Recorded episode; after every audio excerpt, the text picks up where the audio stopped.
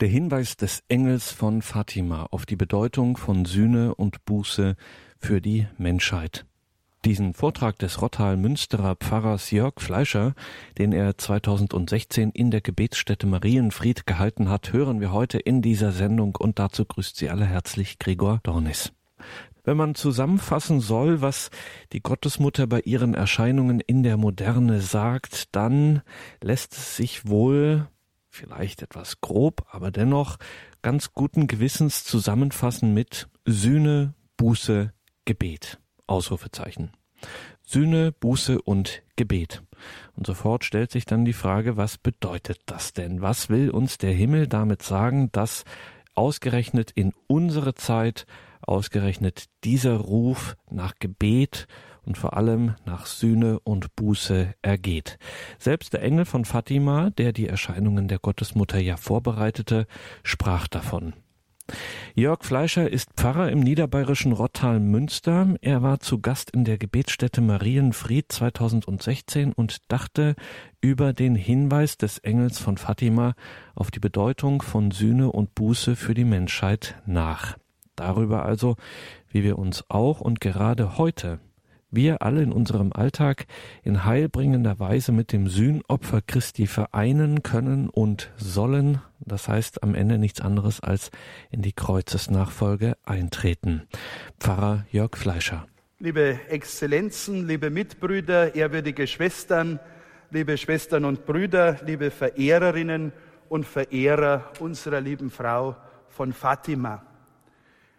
Ich möchte zu Beginn meiner Ausführungen auf zwei Bücher hinweisen, beziehungsweise Schriftstücke, die von der Seherin Schwester Lucia von Fatima stammen und die heute auch die Grundlage für das sind, was ich mit Ihnen gemeinsam überlegen will, nämlich der Hinweis des Engels auf die Bedeutung der Sühne und Buße für die Menschheit.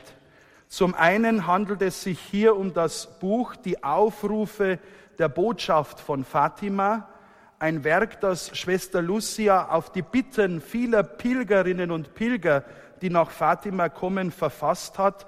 Auch ein Werk, das die vielen Briefe, die sie in ihrer Zeit als Ordensfrau im Kamel von Coimbra empfangen hat, äh, auch beantworten möchte. Der Bischof von Fatima schrieb damals in diesem Vorwort zu diesem Buch, viele träumen von einem Zwiegespräch von Angesicht zu Angesicht mit der Seherin Schwester Lucia, das ihnen wahrscheinlich nie möglich sein wird. Doch ich glaube, so schreibt der Bischof weiter, solche Leute finden in diesem Werk die Antwort auf die tiefsten Fragen, die sie ihr, der Seherin von Fatima, gerne stellen wollten. Also dieses Buch, die Aufrufe der Botschaft von Fatima, das heute auch größtenteils diesen Vortrag mit beeinflusst und von dem heraus ich auch schöpfe. Und ein zweites kleines Büchlein hat mir sehr geholfen bei der Vorbereitung dieses Vortrages. Schwester Lucia, die Botschaft von Fatima.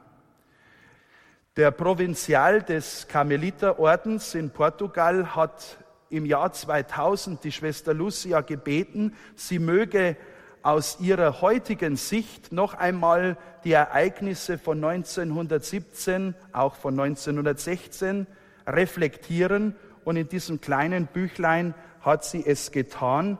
Und auch dieses Büchlein dient mir heute als wertvolle Quelle für den Vortrag. Nun zum Thema der Hinweis des Engels auf die Bedeutung der Sühne und Buße für die Menschheit. Ich möchte mit einem Zitat aus diesem kleinen Büchlein beginnen. Und zwar schreibt Schwester Lucia im Jahr 2000, im Verlauf der ganzen Botschaft, angefangen bei den Engelserscheinungen, begegnen wir dem Aufruf zum Gebet und Opfer, das aus Liebe zu Gott und für die Bekehrung der Sünder dargebracht wird. Für mich, so Schwester Lucia, ist dieser Aufruf wie der Grundton der ganzen Botschaft. Gebet und Opfer aus Liebe zu Gott und für die Bekehrung der Sünder ist also, so Schwester Lucia, der Grundton von Fatima. Gebet und Opfer für stellvertretend.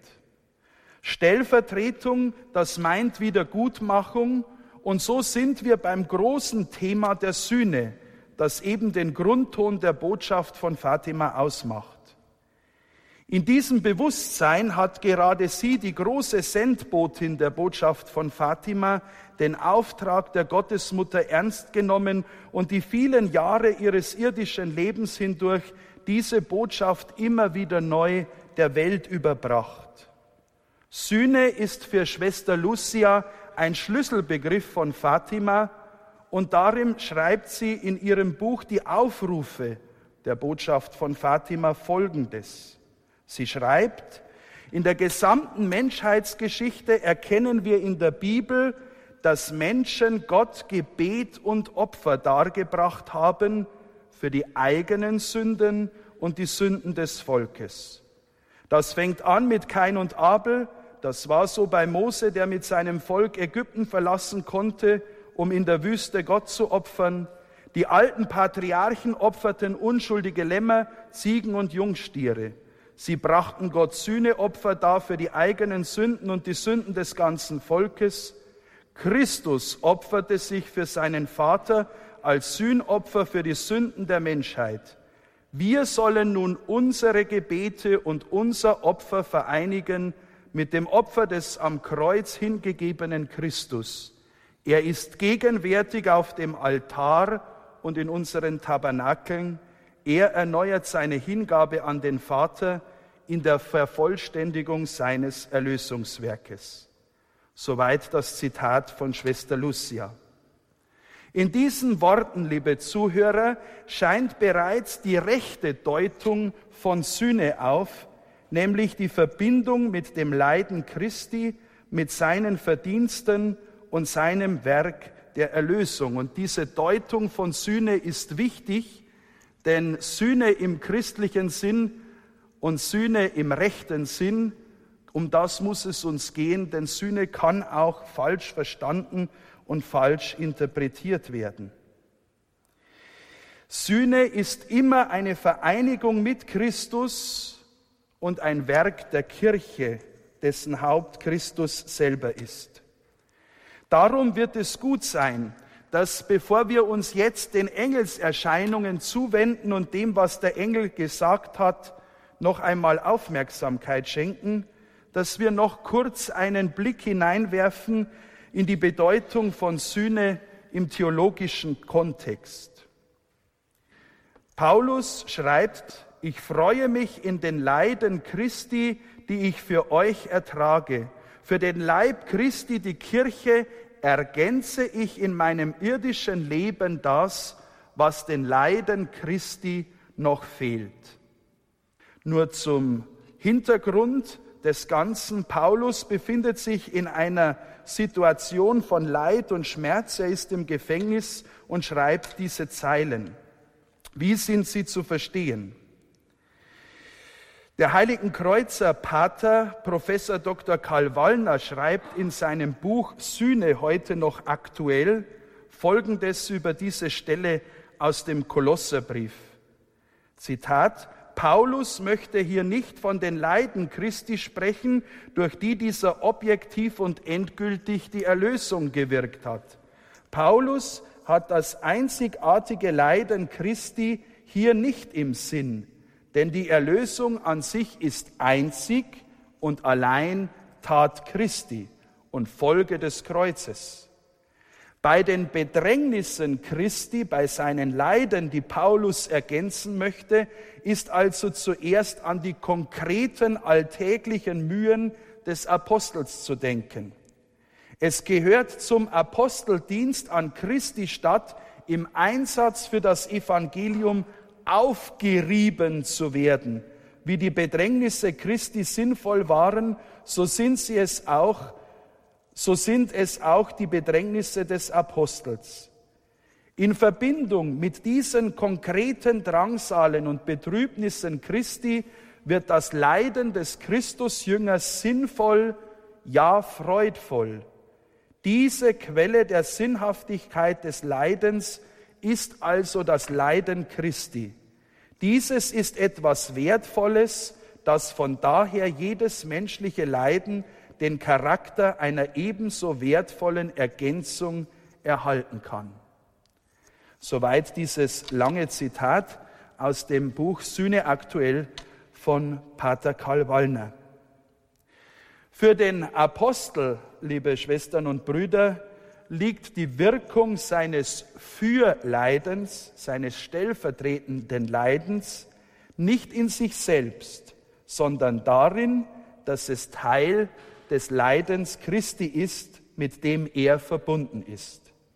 Und wir kennen ja auch den bekannten Satz des Paulus, nicht mehr ich lebe, sondern Christus lebt in mir. Sühne heißt also mit Christus, durch Christus und in Christus. Sühne ist nicht isoliert, sondern nur in Vereinigung mit Christus und mit seinem geheimnisvollen Leib, der die Kirche ist. Papst Pius XII. schreibt über die Sühne in seiner bekannten Enzyklika Mystici Corporis, der mystische Leib Christi. Er schreibt, es ist wahrhaft ein schaudererregendes Geheimnis, das niemals genug betrachtet werden kann, dass nämlich das Heil vieler abhängig ist von den Gebeten und freiwilligen Bußübungen der Glieder des geheimnisvollen Leibes Christi, die sie in, zu diesem Zweck auf sich nehmen und von der Mitwirkung, die die Hirten und Gläubigen, besonders die Familien, Väter und Mütter unserem göttlichen Erlöser geleistet haben. Soweit Pius XII. Und ich möchte, liebe Schwestern und Brüder, liebe Zuhörer, auch Papst Benedikt den 16. zu Wort kommen lassen in Bezug auf die Sühne. 2010 war er in Fatima. Er hat gesagt bei seiner Predigt in Fatima, wer glaubt, dass die prophetische Mission Fatimas beendet sei, der irrt sich. Und jetzt kommt der Papst auf die Sühne zu sprechen. Hier an diesem Ort, Fatima, wird jener Plan Gottes wieder lebendig, der die Menschheit seit frühesten Zeiten mit der Frage konfrontiert, wo ist dein Bruder Abel? Das Blut deines Bruders schreit zu mir vom Ackerboden. Dem Menschen ist es gelungen, so Papst Benedikt, einen Kreislauf des Todes und des Schreckens zu entfesseln, den er nicht mehr durchbrechen, zu, durchbrechen vermag. In der Heiligen Schrift ist häufig davon die Rede, dass Gott nach Gerechten sucht, um die Stadt der Menschen zu retten. Und eben dies tut er hier in Fatima. Wenn die Mutter Gottes die Frage stellt, wollt ihr euch Gott hingeben und alle Leiden ertragen, die er euch aufbürdet, als Sühne für die Sünden, durch die er geschmäht wird, und als flehentliche Bitte um die Bekehrung der Sünder.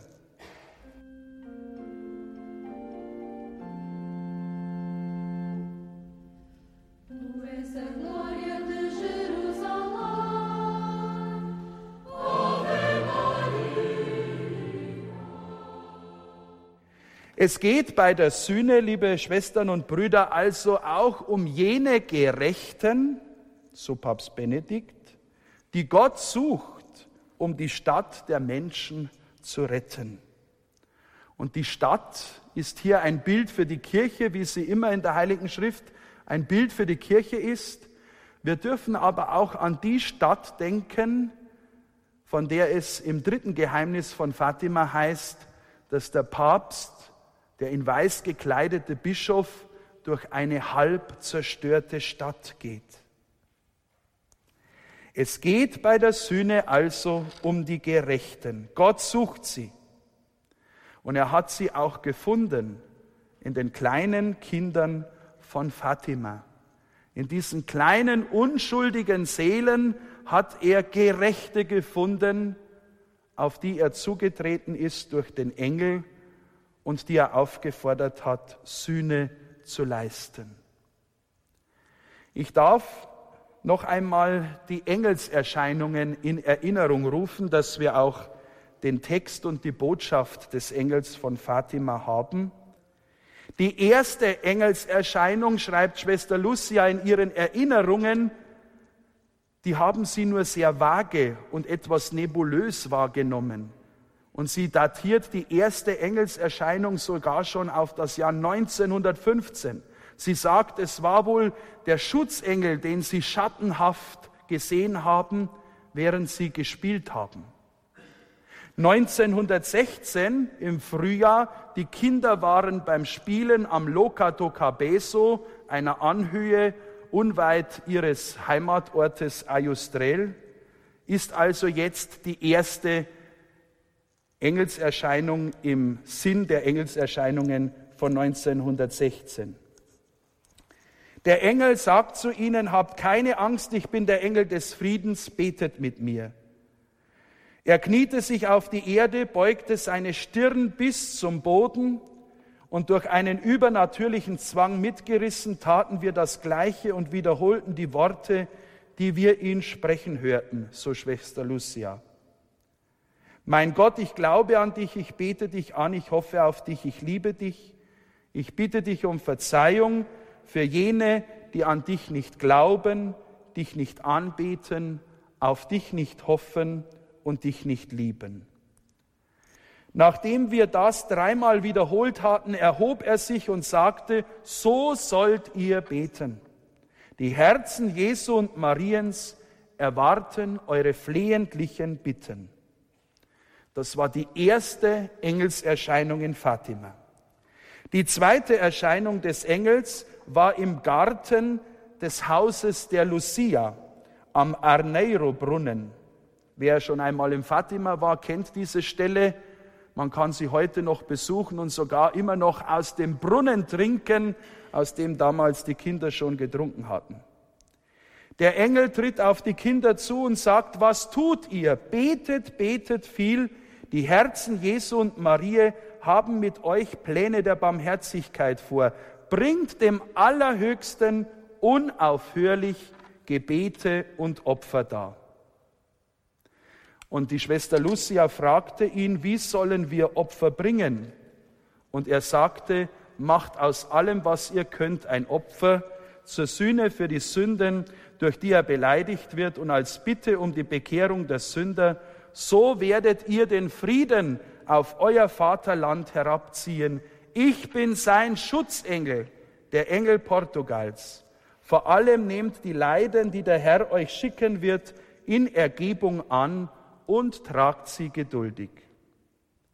Und die dritte Erscheinung war im Herbst 1916 wiederum an jenem Ort, der Locato Cabeso genannt wird, wo also auch der Engel im Frühjahr erschienen ist. Schwester Lucia schreibt, er hielt einen Kelch in der Hand, darüber schwebte eine Hostie, aus der Blutstropfen in den Kelch fielen. Er ließ den Kelch und die Hostie in der Luft schweben, kniete sich auf die Erde nieder und wiederholte dreimal das Gebet. Heiligste Dreifaltigkeit, Vater, Sohn und Heiliger Geist, in tiefster Ehrfurcht bete ich dich an und opfere dir auf den kostbaren Leib und das Blut, die Seele und die Gottheit Jesu Christi gegenwärtig in allen Tabernakeln der Erde zur Wiedergutmachung für alle Schmähungen, Sakrilegien und Gleichgültigkeiten, durch die er selbst beleidigt wird. Durch die unendlichen Verdienste seines heiligsten Herzens und des unbefleckten Herzens Mariens bitte ich dich um die Bekehrung der armen Sünder. Dann erhob er sich, ergriff wieder Kelch und Hostie. Die Hostie, so Schwester Lucia, reichte er mir, den Inhalt des Kelches gab er Jacinta und Francisco zu trinken mit den Worten, empfanget den Leib und trinket das Blut Jesu Christi, der durch die undankbaren Menschen so furchtbar beleidigt wird. Sühnt ihre Sünden und tröstet euren Gott. Das war die letzte der drei Erscheinungen des Engels, die ja den Auftakt und auch die Einführung und Vorbereitung auf die Botschaften und Erscheinungen der Gottesmutter im Jahr 1917 bilden. In diesen Engelserscheinungen, liebe Zuhörer, ist bereits alles grundgelegt worauf dann die Worte der Gottesmutter letztlich aufbauen. Und ich möchte jetzt mit Ihnen ausgehend von dieser Botschaft des Engels etwas genauer hinschauen, wo sind hier die Aufrufe zur Sühne und was sagen sie uns gerade heute in unserer Zeit. In der ersten Erscheinung im Frühjahr am Loca do Cabeso betet der Engel mit den Kindern. Mein Gott, ich glaube an dich, ich bete dich an, ich hoffe auf dich, ich liebe dich. Und jetzt beginnt im zweiten Teil dieses Gebetes bereits der sühnende Charakter. Während der erste Teil des Gebetes die Erweckung der göttlichen Tugenden Glaube, Hoffnung und Liebe ist und die Anbetung Gottes, beginnt jetzt der Sühnecharakter. Ich bitte dich um Verzeihung für jene, die nicht glauben, nicht anbeten, nicht hoffen und dich nicht lieben. So erweist sich neben diesem Lobpreis, diesem Bekenntnis, das der erste Teil des Gebetes ist, das Gebet als ein Sühnegebet zur Wiedergutmachung derer, die Gott Glaube, Hoffnung, Liebe, ja letztlich eben die Anbetung im Leben schuldig bleiben. Der erste Aufruf des Engels ist also ein Aufruf, die drei göttlichen Tugenden von Glaube, Hoffnung und Liebe im Leben bewusst und kompromisslos zu verfolgen, um Gottes Willen zu tun und um ihn unsere Liebe zu zeigen. Oder besser gesagt, unsere Liebe dem Undank so vieler Menschen, die eben nicht glauben, nicht anbeten, nicht hoffen und nicht lieben, entgegenzusetzen. Und Schwester Lucia wiederholte oft, dass gerade hierin der Grundton der Botschaft von Fatima liegt. Zitat, hierin finden wir die Grundlage unseres ganzen übernatürlichen Lebens. Ein Leben aus dem Glauben, ein Leben aus der Hoffnung und ein Leben aus der Liebe.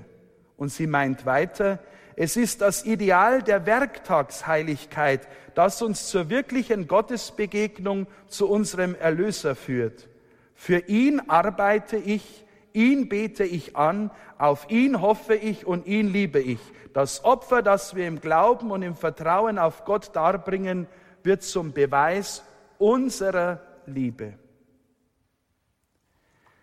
Der Hinweis des Engels auf die Bedeutung der Sühne und Buße für die Menschen in dieser ersten der drei Engelserscheinungen ist also der Geist von Glaube, Hoffnung und Liebe, der Geist der Anbetung.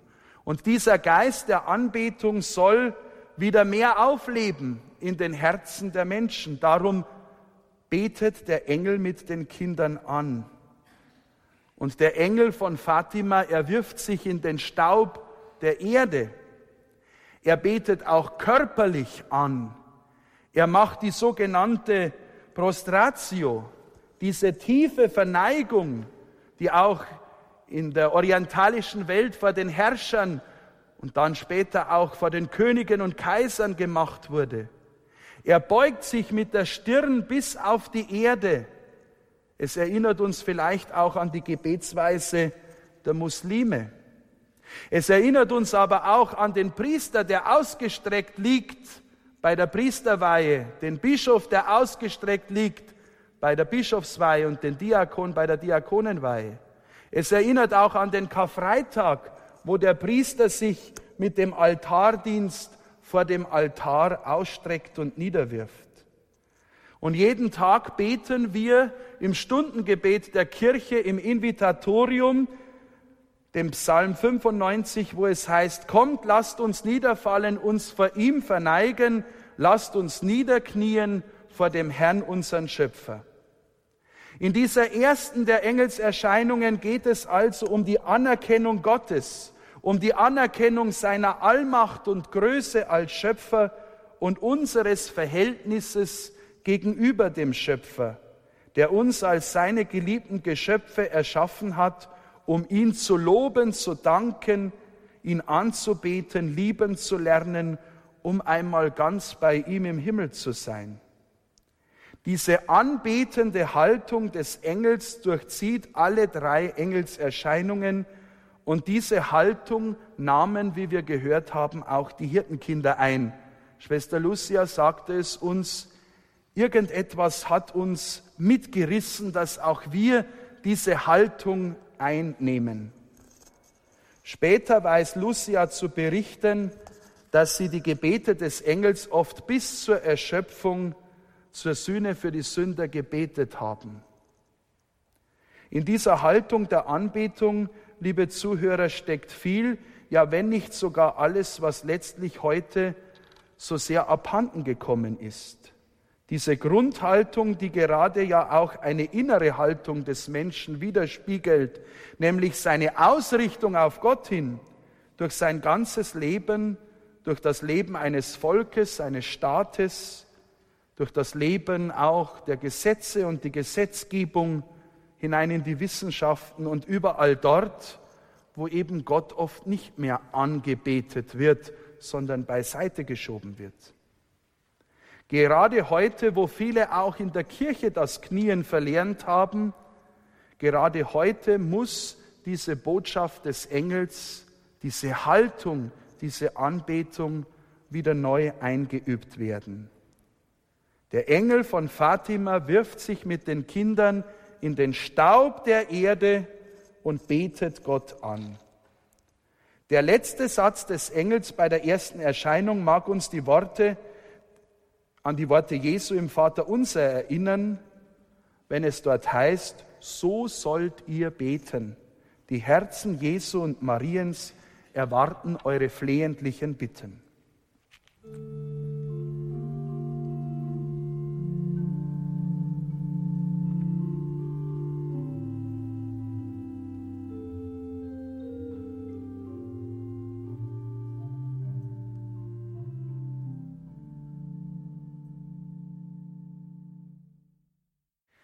In der zweiten Erscheinung im Sommer wirbt der Engel noch eindringlicher um die Sühne.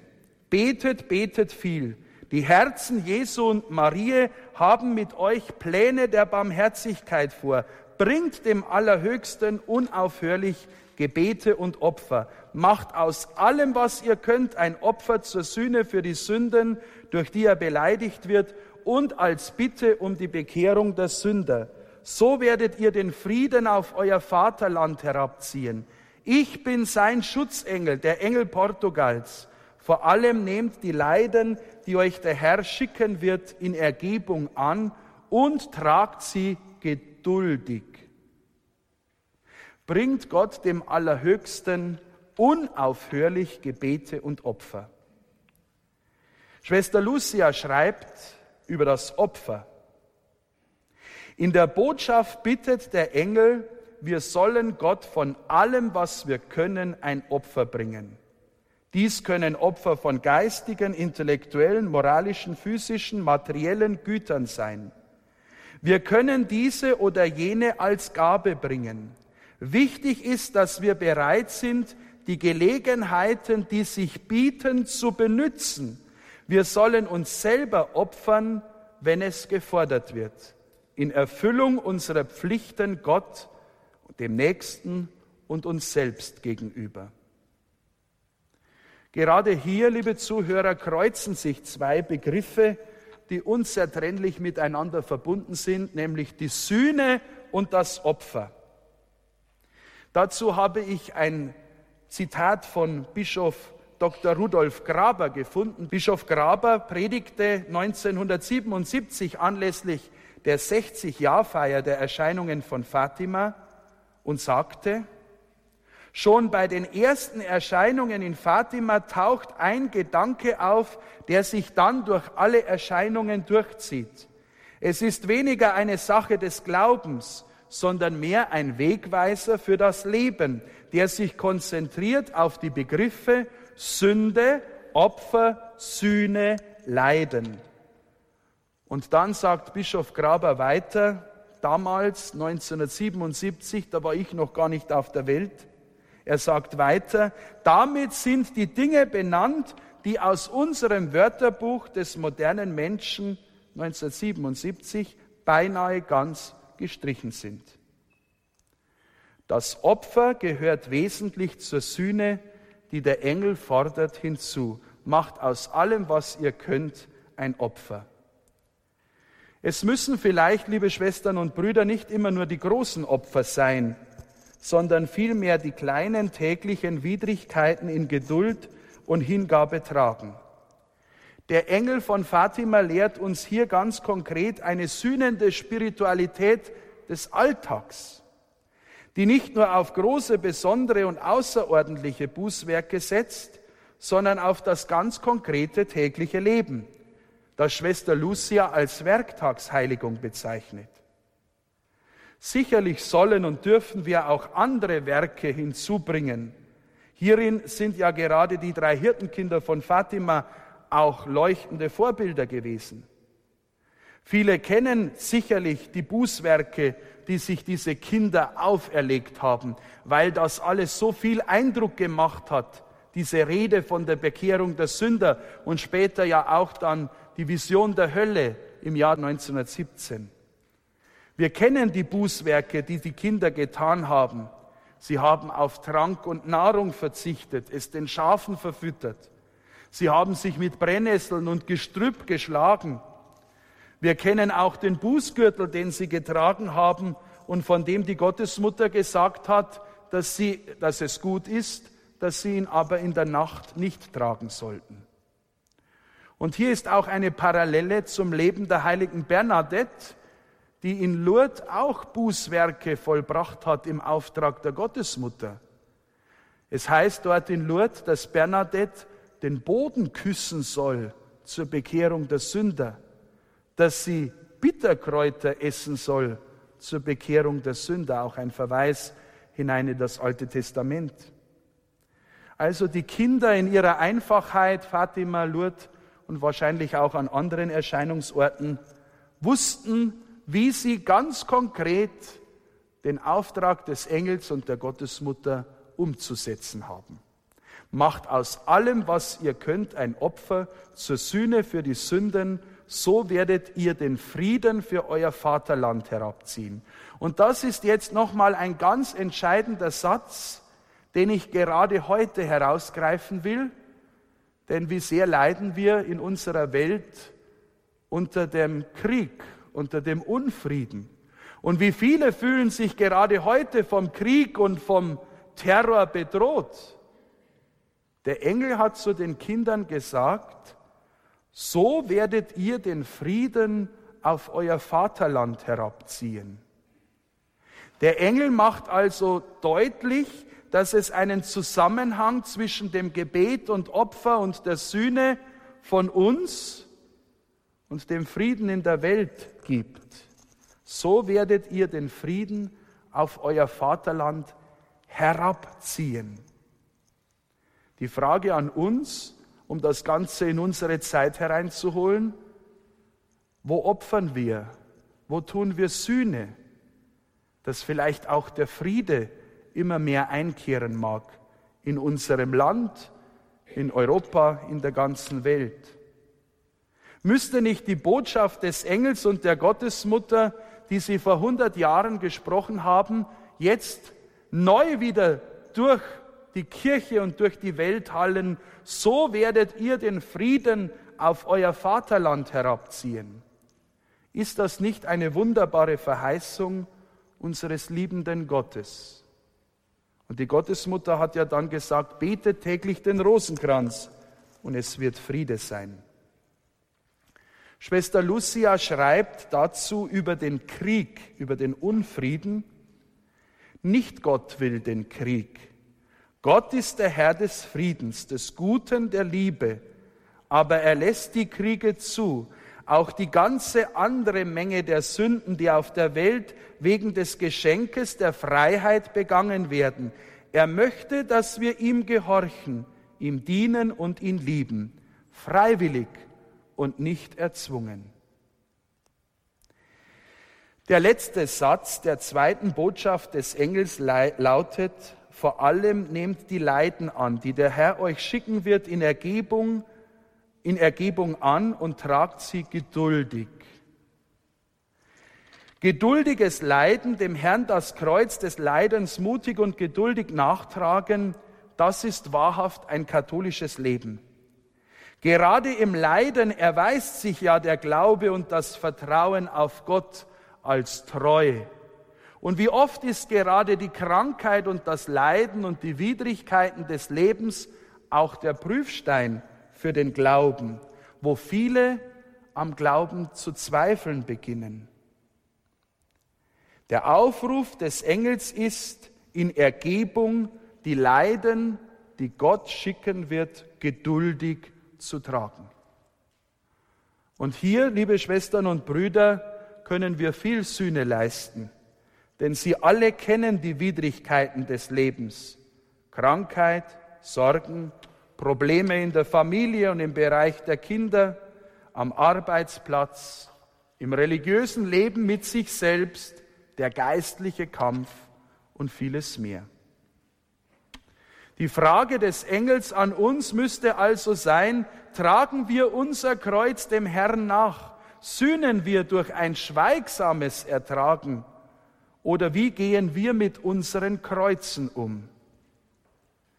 Bei allem berechtigten Wunsch, den Menschen heute nach Heilung haben, im Vertrauen auf die Allmacht Gottes, muss gerade angesichts der Botschaft von Fatima gesagt werden, das normale Leben des Christusjüngers ist das Kreuz.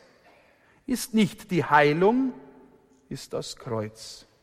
Das geduldige Mit- und Nachtragen des eigenen Kreuzes im Anschluss an das Kreuz des Herrn.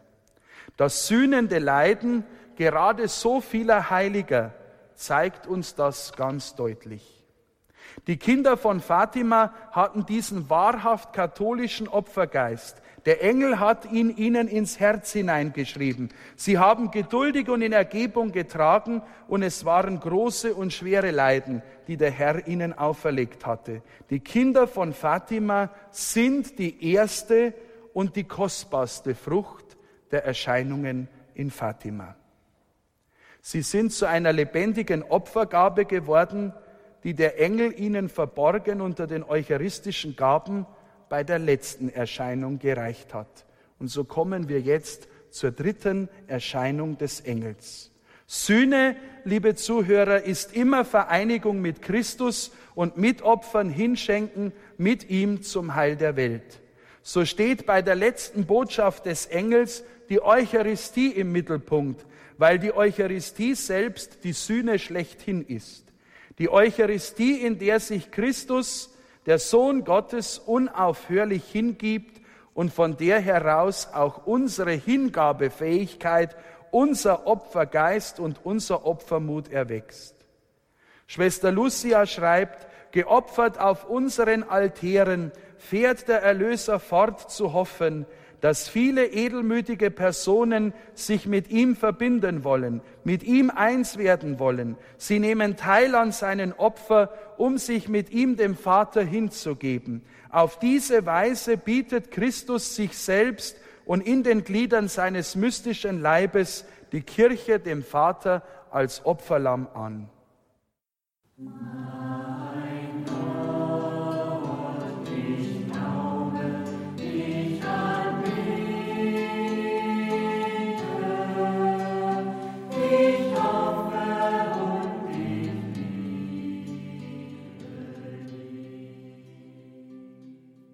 Bei der dritten Erscheinung betet der Engel mit den Kindern das allerheiligste Altarsakrament an. Er lässt die heiligen Gestalten, den Leib und das Blut des Herrn schweben, wirft sich zur Erde und betet das Gebet allerheiligste Dreifaltigkeit.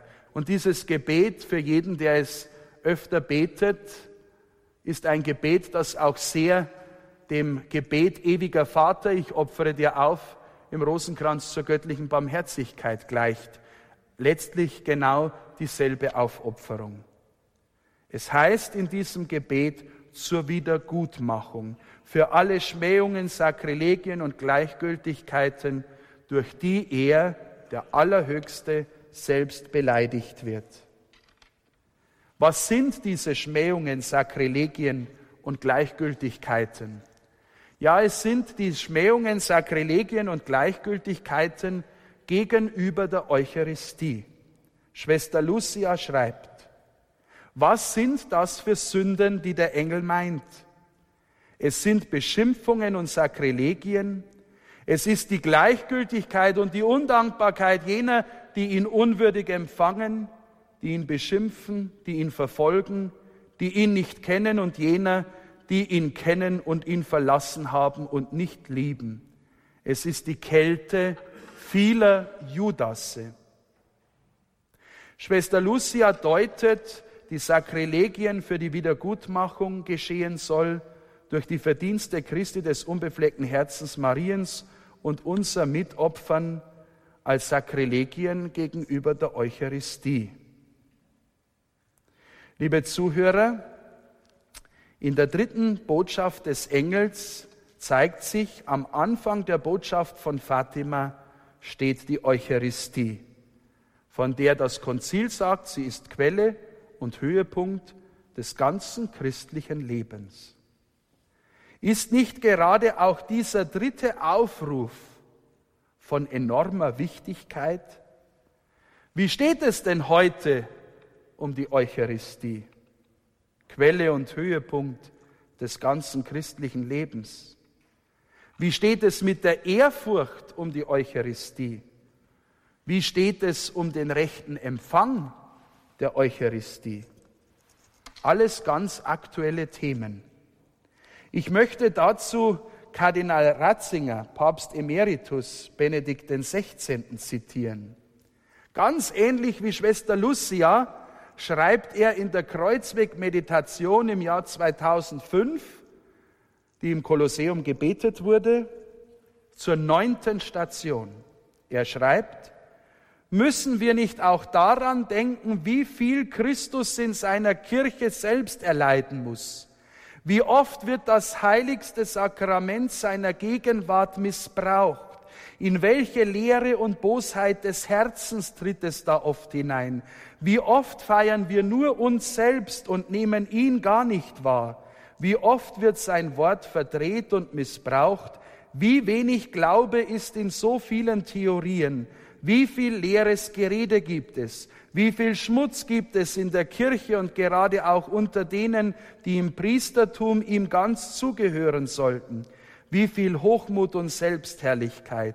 Wie wenig achten wir das Sakrament der Versöhnung, in dem er uns erwartet, um uns von unserem Fall aufzurichten. All das ist in seiner Passion gegenwärtig. Mit diesen Worten, Schwestern und Brüder, müssen wir mit Papst Emeritus Benedikt bekennen, es geht um Sühne. Es geht aber auch darum zu erkennen, dass das Heiligste immer mehr entweiht wird. Das Heiligste, die Eucharistie, die uns der Herr selbst als sein Vermächtnis, als kostbares Geschenk hinterlassen hat. Brauchen wir nicht gerade hier einen neuen Impuls aus der Botschaft von Fatima? Soll uns nicht gerade hier der Engel erneut ins Herz hineingeben, Gott anzubeten, ihn zu lieben und Sühne zu leisten. Ist es nicht das, was Gott vielleicht gerade heute wünscht, so wie er es von den Kindern in Fatima gewünscht hat? Empfangt den Leib und trinkt das Blut Jesu Christi, der durch die undankbaren Menschen so furchtbar beleidigt wird. Sühnt ihre Sünden und tröstet euren Gott. Das sind starke Worte von den undankbaren Menschen so furchtbar beleidigt wird. Und denken wir nicht nur immer an die anderen, sondern ruhig oft auch an uns. Oft gehören vielleicht auch wir dazu. Die Kinder empfingen aus den Händen des Engels die heilige Kommunion und Lucia berichtet später, es war wirklich die Kommunion. Sie hat sich genauso angefühlt, wie sich die Kommunion anfühlt. Schwester Lucia war ja zu diesem Zeitpunkt bereits Erstkommunionkind. Und es war eine Sühnekommunion, liebe Schwestern und Brüder, der Engel sagt, sühnt ihre Sünden und tröstet euren Gott. Gott trösten, das mag sehr kindlich klingen. Vielmehr reden wir ja oft und redet die Heilige Schrift oft vom Trost Gottes gegenüber uns, dass Gott uns tröstet. Hier heißt es, tröstet euren Gott. Das sind Worte, die Kinder verstehen. Denken wir auch an das Wort Jesu, wenn ihr nicht werdet wie die Kinder. Indem sie vom Engel die Eucharistie erhalten, sehen die Hirtenkinder ihre Berufung zu einem eucharistischen Leben bestätigt. Einen Leben, das Gott als Gabe für die anderen gegeben wird. Ich spüre Gott in mir, sagte der kleine Francisco, und fortan nutzte er jede Gelegenheit, beim verborgenen Jesus im Tabernakel zu beten. Auf die Frage seiner Schwester Jacinta, man muss sich vorstellen, das waren zwar selige, heilige Kinder, aber auch Kinder. Und so hat die kleine Jacinta den Francisco gefragt, Francisco, was machst du lieber, für die Sünder zu opfern oder den verborgenen Jesus zu trösten? Und der Francisco hat geantwortet, ich gehe lieber zum Tabernakel, den verborgenen Jesus zu trösten. Tröstet euren Gott, hat der Engel gesagt. Ich möchte Jesus trösten, um dann mit ihm die Sünder zu bekehren. Liebe Zuhörer, der erste Aufruf aus den Botschaften des Engels ist der Aufruf zum Glauben und zur sühnenden Anbetung Gottes für jene, die nicht in der Ausrichtung auf Gott hin leben, die ihn nicht anbeten. Der zweite Aufruf ist die Mahnung zum freiwilligen Verzicht und Opfer als Sühneleistung für die Sünder und stellvertretend für die ganze Welt, die Menschheit. Der dritte Aufruf ist die Sühneanbetung und die Sühnekommunion. Tröstet euren Gott. Und die Sühnekommunion greift ja später auch die Gottesmutter auf in ihren Offenbarungen über den Herz Maria Sühne-Samstag an Schwester Lucia in den Erscheinungen von Pontevedra und Tui.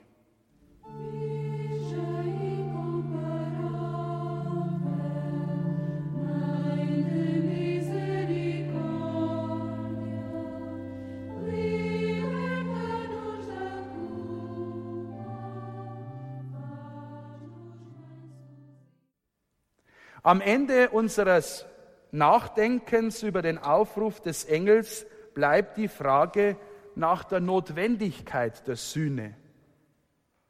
Gehen wir noch einmal zurück an den Anfang. Ich habe Pater Karl Wallner zitiert. Christus ist am Kreuz für alle gestorben. Einmal gestorben, stirbt er nicht wieder. Braucht es überhaupt wirklich Sühne? Oder ist das alles nur irgendwo eine Farce? eine schöne, nette Geschichte von drei Kindern und einem Engel. Lassen wir noch einmal Paulus sprechen im 1. Korintherbrief 12, 26. Wenn darum ein Glied leidet, leiden alle Glieder mit. Wenn ein Glied geehrt wird, freuen sich alle anderen mit ihm. Ihr aber seid der Leib Christi und jeder Einzelne ist ein Glied an ihm. Das ist der Auftrag zur Buße und Sühne, der sich im Geheimnis der Kirche, im Leib Christi erschließt. In der Gemeinschaft der Kirche, liebe Schwestern und Brüder, dürfen wir mit Christus und untereinander verbunden sein, füreinander beten und miteinander den Weg zum ewigen Leben gehen. Wer glaubt, ist nicht allein. Ein Wort von Papst Benedikt und seines Pastoralbesuches hier in Bayern. Wer glaubt, ist nicht allein. Wir gehören alle zusammen. Helfen wir zusammen. Gehen wir zusammen. Treten wir füreinander ein. Tröstet euren Gott. Unsere liebe Frau von Fatima, du Engel Portugals, du Engel des Friedens, ihr seligen Hirtenkinder Francisco und Jacinta und du ehrwürdige Dienerin Gottes, Schwester Lucia, bittet für uns. Herzlichen Dank.